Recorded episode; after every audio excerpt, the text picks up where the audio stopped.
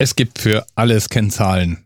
Und die Fantasie der Menschen ist grenzenlos, wenn es darum geht, irgendwelche Indizes zu entwickeln. Dieser oder zumindest ein sehr ähnlicher Gedanke kam mir, als ich vom IHDI gelesen habe, dem Inequality Adjusted Human Development Index. Oder auf Deutsch, weil Deutsch ja viel eleganter ist, ungleichsbereinigter Index der menschlichen Entwicklung. Ja, und wenn es einen ungleichheitsbereinigten Index der menschlichen Entwicklung geht, dann fängt natürlich jede Erklärung dieser Zahl mit dem normalen Index der menschlichen Entwicklung an. Den kürzt man ab HDI, Human Development Index, und es ist eine Zahl, die die Vereinte Nation benutzt, um den Wohlstand von Staaten vergleichen zu können. Da gibt es einen regelmäßig erscheinenden Report, nämlich den Human Development Report, der vom Entwicklungsprogramm der Vereinten Nationen veröffentlicht wird. Berechnet wird dieser Index aus ganz verschiedenen Werten. Da ist zum Beispiel das Bruttonationaleinkommen pro Kopf enthalten oder die Lebenserwartung, die Dauer der Ausbildung anhand der Anzahl an Schuljahren, die ein 25-Jähriger hinter sich hat oder die voraussichtliche Dauer der Ausbildung eines Kindes im Einschulungsalter sind genauso darin enthalten. Und im Wesentlichen geht das Ganze auf die Arbeit eines pakistanischen Ökonomen zurück der das ursprünglich mal entwickelt hat, damit man tatsächlich verschiedenste Länder miteinander in Sachen Entwicklung vergleichen und eventuell auch unterstützen kann. Der Index selbst ist eine Zahl zwischen 0 und 1 und absolut führend und das schon seit Jahren ist auf diesem Index Norwegen, gefolgt von der Schweiz, Australien, Irland und auf Platz 5 dann Deutschland. Danach kommt Island, Hongkong, Schweden, Singapur auf Platz 9 und die Niederlande auf Platz 10. Schlusslicht auf Platz 189 ist Niger. Alles in allem ist dieser Index auf jeden Fall durchaus von hohem praktischen Nutzen, aber er hat einen Nachteil. Er berücksichtigt nämlich nicht die unter Umständen ja schon sehr ausgeprägten sozialen Unterschiede in den Ländern. Also zum Beispiel der Unterschied zwischen arm und reich und der Unterschied zwischen gebildet und ungebildet.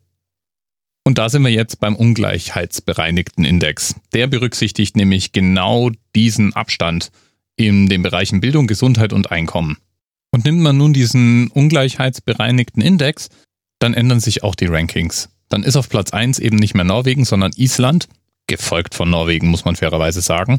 Japan ist auf Platz 2, gefolgt von der Schweiz, von Finnland auf Platz 5. Und Deutschland fällt auf Platz 7 zurück. Spannend ist auch die Veränderung bei den Vereinigten Staaten von Amerika. Die sind im normalen Human Development Index noch auf Platz 13 und fallen dann im ungleichheitsbereinigten Index auf Platz 24, was einmal wieder bestätigt, dass die Unterschiede in den USA wirklich krasse Ausmaße annehmen können. Warum sind solche Werte jetzt in irgendeiner Form relevant? Das beantwortet sich natürlich von selbst, wenn man die zum Teil milliardenschweren Förderprogramme, die international existieren, anschaut. Die stehen ja alle vor derselben Frage. Wohin sinnvollerweise zusätzliche Mittel investieren? Und diese Frage lässt sich mit Hilfe solcher Indizes und solcher Tabellen natürlich durchaus beantworten. Und für die Länder selber gibt es durch solche Indizes natürlich auch einiges an Ansätzen und Hinweisen, woran es sich denn zu arbeiten lohnt. Ob jetzt natürlich der EHDI ein sinnvoller Index ist oder der HDI ein sinnvoller Index für die menschliche Entwicklung, wage ich mal zu bezweifeln. Da würde ich mir dann doch lieber einen anderen Report anschauen, nämlich den auch von den Vereinten Nationen herausgegebenen World Happiness Report. Da ist auf Platz 1, ich schau mal, Trommelwirbel,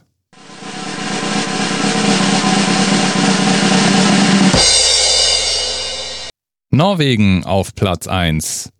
Okay, vielleicht hängt bei HDI mit der Happiness ja doch irgendwie zusammen. Lieben Dank jedenfalls auf Dr. Israel Tod, der auf dieses Thema hingewiesen hat. Und einen speziellen Themenanker nehme ich jetzt auch nicht her. Im HDI und im IHDI stehen ja nun mal wirklich genügend Zahlen. Bis bald. Thema Rest 10, 9, 8, the experience of 47 individual medical officers. Was hier über die Geheimzahl der Illuminaten steht. Und die 23. Und die 5. Wieso die 5? Die 5 ist die Quersumme von der 23.